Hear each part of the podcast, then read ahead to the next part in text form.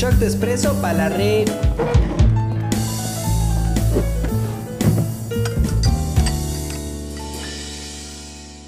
¡Qué emoción! ok, ahora sí. Bienvenidos una vez más a un nuevo episodio de Echar el Chal, el podcast. Eh, estoy eh, tremendamente emocionada, no solo porque pues, es un episodio más, sino porque los invitados aquí siguen siendo impresionantes, increíbles. Y he estado pensando mucho en cómo presentar a la invitada del día de hoy, que es una invitada, nuestra primera invitada. Y sin duda, creo que la mejor manera de presentarla es con su título. Entonces, con ustedes, la, licenciada. no es cierto. Mi mamá. ¿No era la doña? Mejor conocida como la doña, a veces mam, madre, momster y así. Entonces, ¿cómo estás el día de hoy, madre? Muy contenta. Muy contenta de estar en Echar el Chal. El podcast. El podcast, pero también porque estoy estrenando los micrófonos. ¡Ya! Estamos estrenando micrófonos. Tenemos micrófonos. Y entonces, ahora de hoy en más, la calidad será mágica, maravillosa. Claridad ante todo. Y así.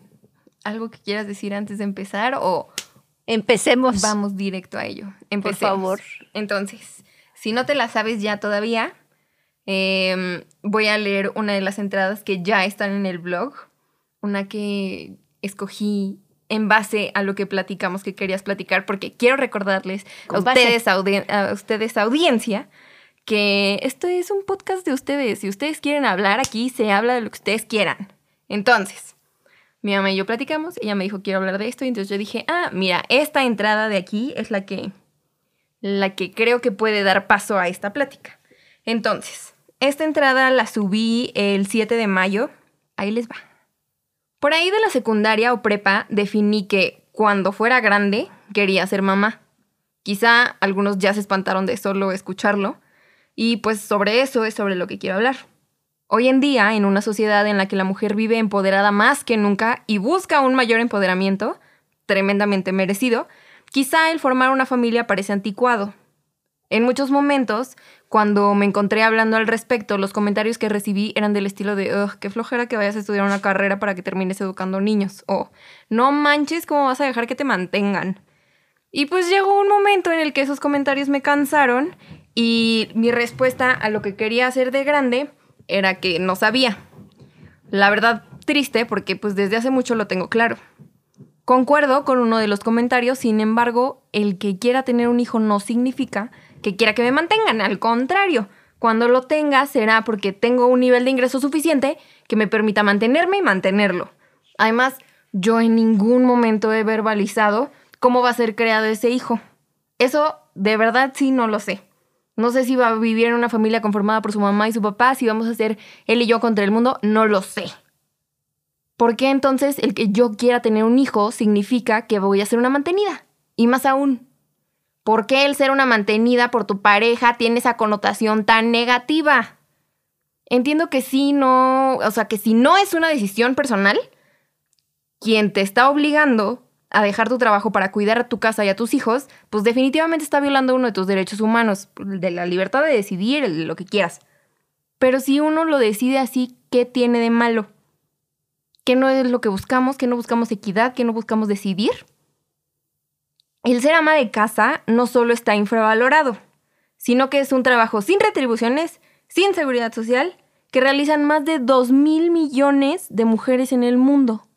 Nosotras mismas dentro de nuestra lucha feminista deberíamos de ser promotoras y apoyar a quienes decidan hacerlo. Personalmente, yo no planeo que mi pareja me mantenga. Ni siquiera estoy segura de si cuando decida tener un hijo voy a tener pareja. Estoy consciente de cuánto contamina traer a otra persona al planeta y de las dificultades con las que se podría encontrar, pero pues también estoy dispuesta a asumirlas, a buscar reducir su huella de carbono y a que crezca en un ambiente lo más sano posible. ¿Por qué el ser feminista y o ecologista me tienen que quitar mis derechos reproductivos. Esta es una conversación que he tenido con una persona que además de querer formar una familia, quiere ser esposa. Y a ella la critican por querer atender a su familia. ¿Por qué el ser feminista tendría que quitarle las ganas a uno de ser servicial o, entre comillas, de consentir a sus seres queridos? Ella en ningún momento dijo que quería que ella fuera la única que lo hiciera o que tenía que hacerlo porque era su obligación. No, no, no, no. Ella más que nadie defiende que los trabajos del hogar se hacen entre todos. Hoy lo vamos a dejar hasta aquí. Es algo muy personal que pues quería hablar, que tenía muchas ganas de hablar. Em, y pues ya acabo diciendo que ustedes qué opinan. Síganme platicando ustedes qué opinan. Y bueno, ahora, madre. Es un tema que tú y yo hemos platicado mucho, muchas veces. Y la verdad, o sea, no, no, no me canso de platicarlo contigo, pues porque eso eres, eres mi mamá. Y si yo tengo hartas ganas de ser mamá, es porque, ufas, creo que tengo el mejor ejemplo, creo que tuve la mejor infancia, la más feliz, la más todo, y yo quiero poder ofrecerle eso a otra personita. Ahora, lo de la pareja y esto, creo que mi papá y tú han sido también hiper, súper ejemplo de ello, de que yo no necesito estar pegada a un vato para poder criar a un hijo. Creo que, y también lo hemos platicado muchísimo, creo que eran ustedes eh, ejemplo para muchas de las familias de amigos o compañeros míos de la escuela, porque por más divorciados y que estuvieran, ahí estaban los dos y eran mis, o sea, y son mis papás y son mi familia y así me, me lo han hecho saber siempre y con eso he crecido toda la vida. Son mi familia como el núcleo familiar que yo tengo, por más que entre ustedes pase lo que sea que pase.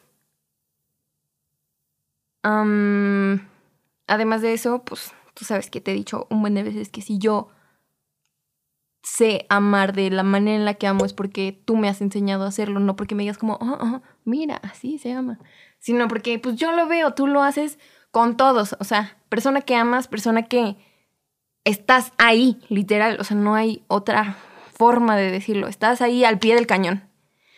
Entonces, ahora sí, expláyate. Pues ya, ya tomaste todo mi discurso. Oh. Me da mucho, mucho gusto estar aquí. Insisto, para mí es eh, estrenar contigo esta experiencia es, pues me da mucha alegría. Además se relaciona con mi formación básica. Súper, sí. sí. Eh, para, para toda nuestra audiencia, mi mamá es comunicóloga de, de carrera. De formación. De formación. No hace nada que tenga que ver con eso, pero padrísimo. Pero bueno, algún día estuve al frente de un micrófono. Ah, claro. Leía noticias. Y hoy vuelves a estar. Y hablaba de fútbol.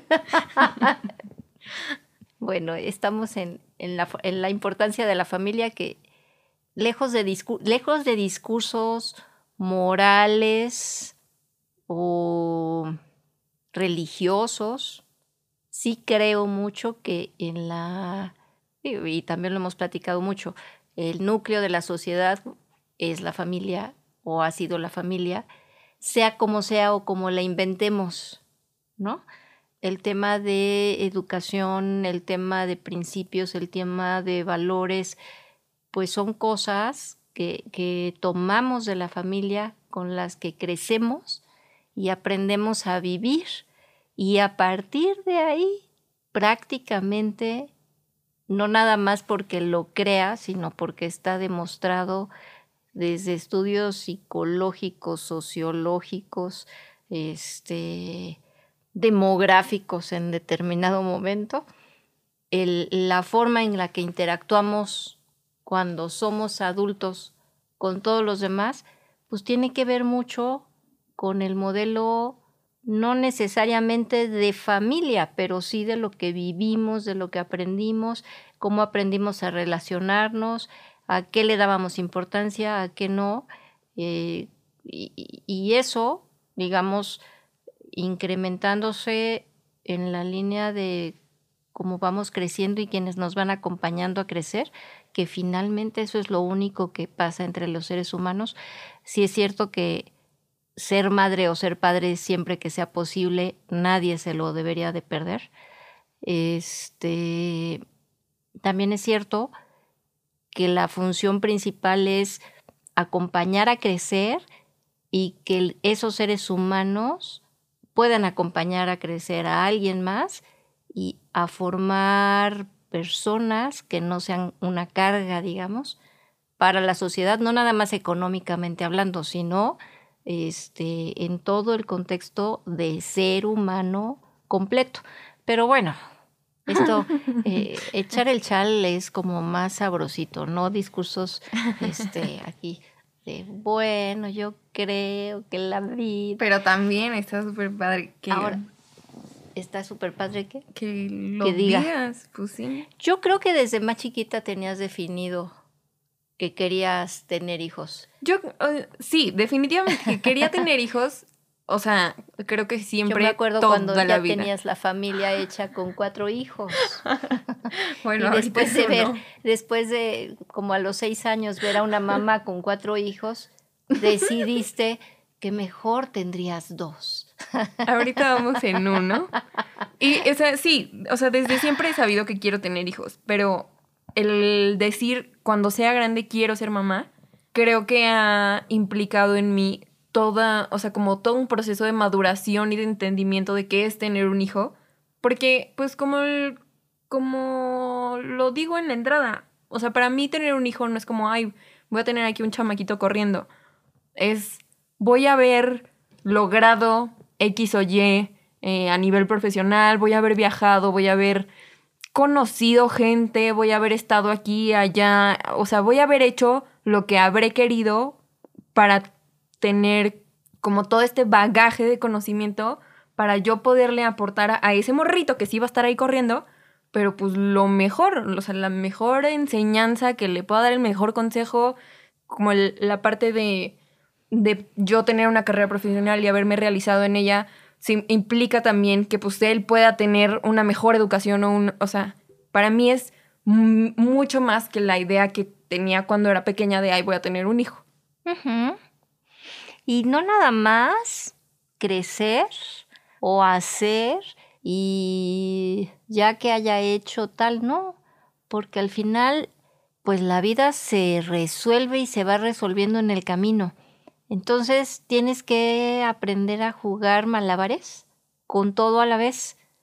Alguna vez alguien me dijo que era claro que todavía no teníamos la capacidad de omnipresencia, ¿no? Pero que en muchos momentos me veía a mí en cinco pistas al mismo tiempo, fuese como fuera todavía no teníamos este, los hologramas, pero de haber e-, existido seguramente los habría utilizado. Sí, seguro. seguro. A la hora del temblor hubiera estado ahí tu holograma diciéndome que brincara. ¿Te acuerdas? Sí. Esa, esa parte de, de siempre estar acompañada también, siempre le he agradecido mucho y me da mucha risa. O sea, sí soy amiguera y sí todo, pero sí me acuerdo mucho de cuando era chiquita que me dijeran como, oye, el viernes vamos a casa y tal, y yo decir como, híjole, tengo que ir a la oficina. Porque la verdad yo me divertía muchísimo. Y en, o sea, y en las épocas en las que nos teníamos que quedar todo el día y toda la noche en la oficina también me divertía muchísimo. Y el tener yo mi cajón en tu escritorio con mis colores y mis cuadernos para dibujar era padrísimo. Yo me divertía mucho pues eso, de que siempre pues estuvimos acompañadas.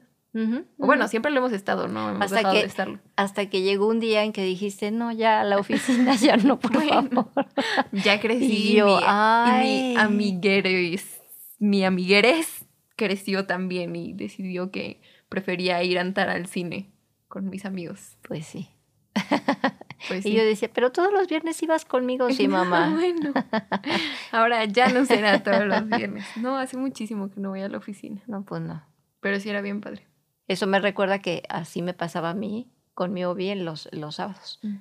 Mi Obi es la mamá de mi mamá y me llevaba a su oficina, a la fábrica. Pero pues regreso, o sea, regreso a lo mismo de si yo sé disfrutar a mi familia, pues es porque eso me enseñaste tú y mi papá y todos, pues toda la vida. Sí, creo que tiene mucho que ver que sea hija y nieta y sobrina y todo única. Me queda claro que tiene que ver. Pero híjole, yo lo disfruté muchísimo. Está y magnífico. hoy, hijos, ¿cómo disfruto? O sea, ufas. No, no hay momento más divertido para mí que el estar con mi papá, con mi Margarita y con Pepino, con quien sea que estemos, con Lili y con Jera, que ahora también son mis hermanos. O sea, con yo de verdad, familia y yo, plus number one. Together forever. In the party and the stuff. Pues muchas felicidades. Pues sí. Pues la verdad. Sí. me da mucho orgullo y me da mucha alegría que, que lo vivas así porque es importante. Insisto, no nada más cívicamente como, como núcleo de la sociedad, la familia, sino como valor de que tú sabes que tienes tu, o sea, así como tu casa, tu grupo familiar, tu sistema familiar es, es como tu ancla, digamos, y, sabes que ahí están y que cuentas con ellos. Y está muy padre. Qué bueno, me da mucho, mucho, mucho gusto escucharte, verte y, y saber que así lo, que así lo vives, porque no lo estás diciendo de dientes para afuera. No, no, no, de verdad, de verdad sí. Por ejemplo, en estos días que vengo a Ciudad de México o estoy en Monterrey, estoy en Monterrey y digo, híjole, es que no me quiero ir porque me lo estoy pasando bien padre. Y ya estoy aquí en Ciudad de México y es como, oh, mejor ya me quedo aquí. Y así. Entonces, pues, es, es muy divertido estar. Padrísimo. Uh -huh. Es lo importante de vivir la conciencia, de, de conocer y de saberte, ¿no? De sí soy, sí aquí estoy, y esto es y disfrutarlo segundo a segundo.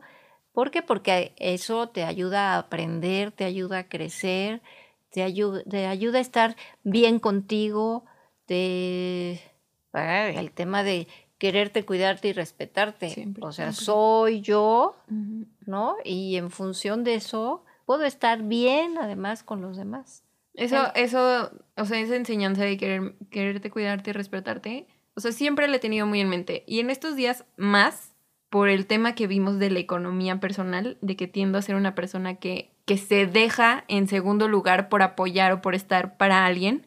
Y que digo, híjole, y entonces ¿en dónde queda el quererme, cuidarme y respetarme y el yo voy primero y el yo... Eso, en esos días, de, en estos días, uh -huh. he tenido de verdad como mucho conflicto con eso. Me queda claro, siempre me ha quedado claro que o sea, que quiero ayudar a quien sea, con lo que sea, todo lo que pueda ayudar lo voy a hacer. Pero nunca había tenido esa, o sea, como que nunca me había topado con esa pared de te estás dejando a ti por ayudar a esas otras personas. Y entonces siento que tengo que hacer algo al respecto. tiene sí, el, el hacer algo al respecto tiene que ver con el nivelar, porque en la medida en la que tú estés en tu centro, con tu forma de ser, queriéndote, cuidándote, respetándote, pues puedes crecer y ayudar y apoyar como sea posible, porque en ese tema también hay límite, no todo mundo permite la ayuda, probablemente uno ve que puede ayudar de cierta manera y las personas no precisamente quieren esa manera de ayuda y en muchas ocasiones ni siquiera quieren la ayuda. Se nota o lo sienten como intromisión o eh, en un afán como controlador. Entonces, en la medida en la que tú estés en tu centro y a partir de ahí, en, como tú dices, la empatía que tienes con los demás, identifiques o abiertamente quede eh, expresado el tema de la ayuda, en qué términos o de qué manera, pues será más fácil, evidentemente, pero si no es así, el tema es ir a partir de yo estoy bien, estoy en mi centro, ¿no? No estoy, no estoy por encima de mí pretendiendo ayudar porque nunca vas a ayudar así, al contrario. Claro porque las personas a veces también se sienten afectadas. Sí, pues. Entonces, bueno. Eso bien. y que, o sea, y que también tengo este otro ejemplo de esta persona que trata de complacer a todo el mundo y a todos le dice que sí, sí, aquí, sí, allá y sí todo. Y, que- eso no es ayudar, ¿eh? No, exacto. Y que, y que yo lo veo por fuera y lo platico con quien sea que lo platique contigo, con quien sea. eh, y digo, híjole, no, es que me da coraje ver cómo se está dejando. Y de verdad, ahorita pensar y que yo haya dicho, híjole, yo estoy haciendo exactamente lo mismo. Quizá no en la misma magnitud o quizá sí, todavía no lo alcanzo a ver. Pero, pero pues no, también me queda claro que, que pues no quiero ser esa persona, no ser esa persona, pero dejarme así. Entonces, e- ese, ese tema me ha tenido pensando. No lo pienses tanto. lo que se piensa luego no se hace. Pues sí. Hazlo. Sabes qué hacer, sabes quién eres. Y así todos los que nos están escuchando, ¿no? Es ponte a hacerlo, da el primer paso. Por más, a ver, a ver, la subida al teposteco. ¿Para qué le piensas todo lo que falta? da este paso y luego das el siguiente y en menos de lo que pienses, ya estás arriba admirando la vista, dándole de comer a los Tejones. tejones, este, o tomando el sol, o energía, o Tomándote tu suerito. Pues sí. Pues sí, es que es paso a paso. Pues sí. Y lo mismo va para todo. Y es, ¿y cómo me siento? ¿Y cómo me veo? Y bueno, a ver, si yo estoy cansada subiendo, pues sí, a lo mejor te puedo ayudar un poquito. A ver, apóyate tantito. Pero por sobre de mí pasa para que tú vayas. En efecto. Ahí, Neta. ahí está el ejemplo de quien quiere quedar bien con todos los demás. Y entonces ni siquiera sabe qué quiere. Termina ni siquiera pudiendo pensar si alguna vez ha tenido un punto de para dónde quiero ir. Pues sí. Porque pues es así como el viento, ¿no? Y no porque nada más se deje llevar por el viento, sino pues va caminando y cree que, digo, tiene que ver a lo mejor incluso con temas igual del, del núcleo familiar. No quiero decir con esto y que no se vaya a malinterpretar, que toda la vida es resultado de el núcleo familiar. No, es muy importante, sí, pero llega un momento en la vida en la que ya tenemos conciencia y entonces en ese momento nosotros podemos, pues como si fuera deshojar la margarita, decidir qué me es útil, lo agradezco mucho, qué no me es útil, pero me sirvió porque aprendí. Acuérdate que todo es útil en la vida, Sí. o es ejemplo o es advertencia. Entonces, esta parte puedes tú discriminar. Dice, y es, esto me es útil, esto no me es útil, esto lo voy a transformar porque yo soy así. Difícilmente creería yo que fueras a avanzar por un camino en el que quedas bien con todo el mundo, Sí, pues sí. Porque creo que no es tu base. Puedo entender, defender cualquier causa, las actuales, otras que todavía no sabemos que se nos van a presentar, e incluso cambiar de causa y decidir ya no defender la que hoy estoy defendiendo. O eternamente seguirla defendiendo. Pero a partir de, pues que estás cuestionando, que estás decidiendo, que estás viendo cómo ocurren las cosas y a partir de lo que sí tenemos como posibilidad. Ok, ¿no? Este es mi espacio vital y, ah, bueno, en este campo, si es la escuela o si es el profesional o si es el de alguna causa o si se mezclan, bueno, pero pues es como la esferita esta de la de la discoteca, Mm. ¿no? Pues son como distintas fases, es un todo, pero tiene como sus facetas o sus es- como esos cuadritos, ¿no? Y pues cada uno va teniendo, sigue siendo tú misma, pero pues es como, como si fuera una actuación, cada escenario es distinto. Claro. Sigue siendo la misma, no estás actuando, no estás fingiendo el comportamiento, eres tú en cada uno de esos escenarios, a partir de ti, consciente de ti, íntegra, con el planteamiento que quieras defender. Sí, claro. Es un buen ejercicio tratar de ser un buen ser humano. Lo- yo creo que lo padre está en, uno, sí jugar, sí divertirse y aunque crezcas, seguir, o sea, siempre trabajar con la misma seriedad con la que jugabas cuando eras niño. En- nunca, nunca lo había pensado hasta en, el TEC que estuve en teatro musical, que al actuar en todos los idiomas, que no sean el español, se le hace referencia al juego. Joues, you play, whatever. Y, y como entender por qué se le llama así, me, o sea, como que siempre me ha hecho sentir muy bonito, o desde ese momento me hizo sentir muy bonito, porque el niño juega y es eso.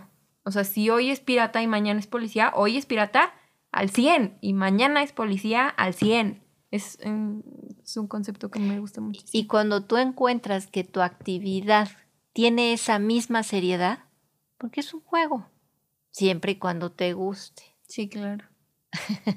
Que deberías de procurarlo.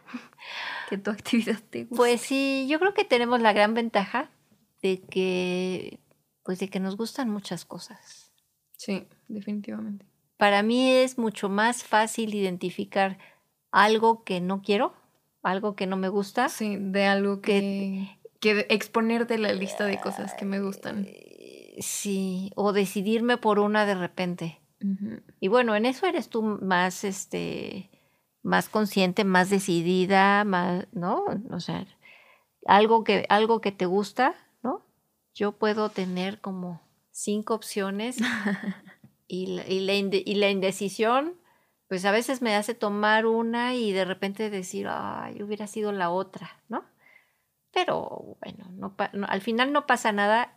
También hay que tener conciencia de qué es lo que es. Claro.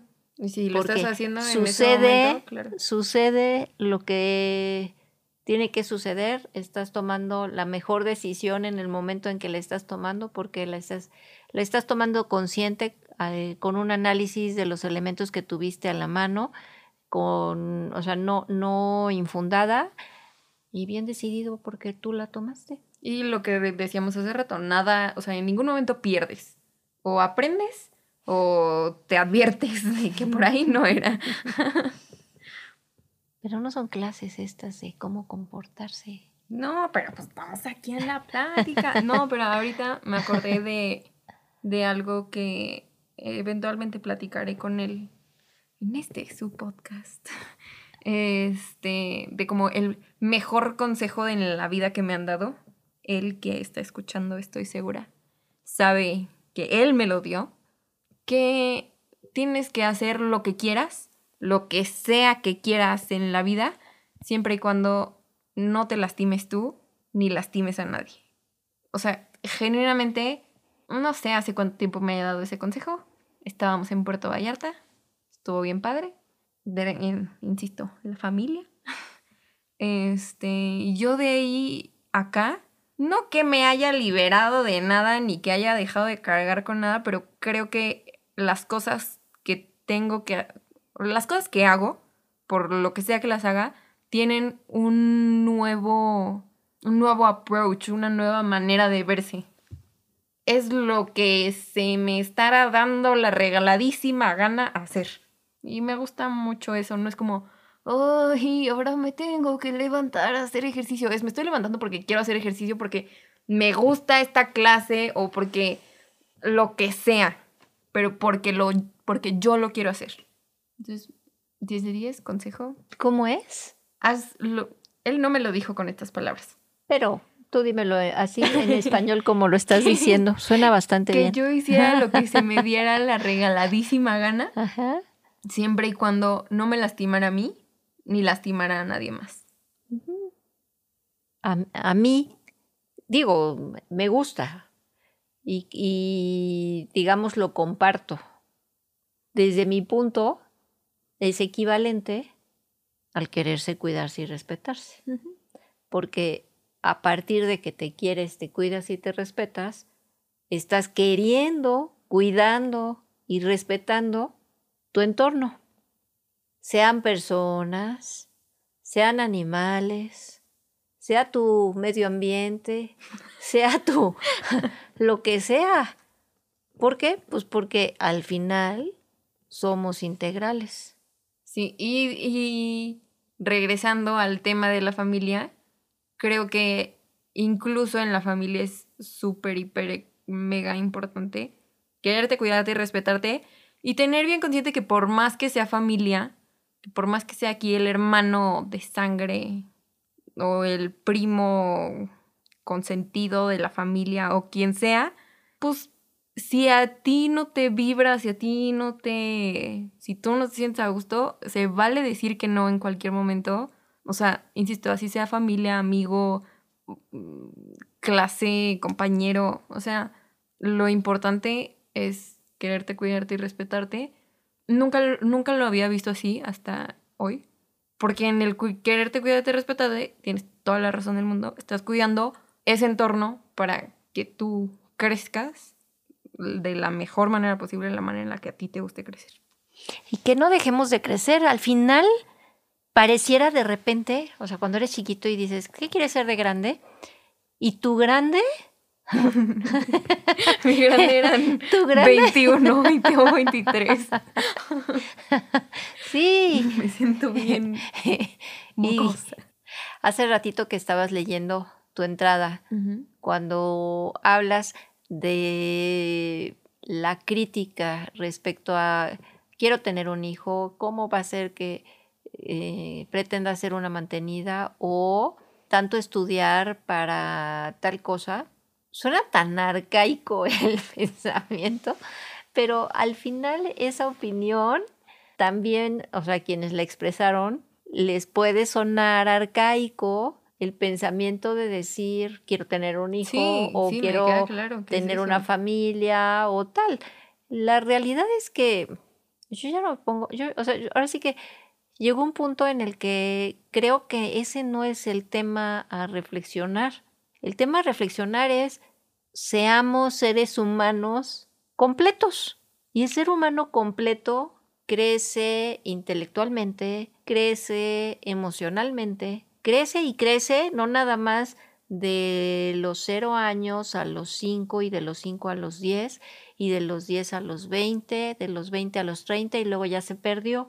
No, o sea, el ser humano que conocemos de 78 años, que en diciembre cumple 79, sigue creciendo. Y el tema es que, bueno, yo no sé, ahorita estoy poniendo un ancla, ¿no? Para que no se me olvide, pues tiene uno que seguir creciendo. ¿Por qué? Pues porque sigues avanzando. De otra manera, no, o sea, no tendría sentido prácticamente, dijo, tendríamos que ponernos a filosofar y terminaríamos de, bueno, ¿y para qué entonces todo esto si al final solo hay dos cosas que no son remediables en la vida? Nacer y morirte. En efecto. Si una sucede, la otra te Forzosamente. Entonces, hay muchas cosas que tienes que desarrollar así como aprender a leer en ciertos momentos que usualmente es a edad temprana, pues a lo mejor a la edad que estaba yo ahorita comentando de 78 años, pues tienes que aprender a leer no necesariamente textos escritos sobre un papel o en, en una pantalla. A lo mejor es leer las formas de comunicación que para ti y a tus ojos son nuevas? Pues porque ya hay una distancia generacional en la que no, ahora sí que no te no seguiste por alguna circunstancia, al menos que sea tu decisión si no la quisiste adoptar, pero por lo menos que entiendas cómo funciona. Sí, pues sí. Entonces, en esa parte, regresando, porque ese es el punto, ese tipo de comentarios digamos que a mí no me tocaron mucho, o, bueno, yo no me vi en esa edad comentándolo. No fui testigo de amigas mías criticando una postura así.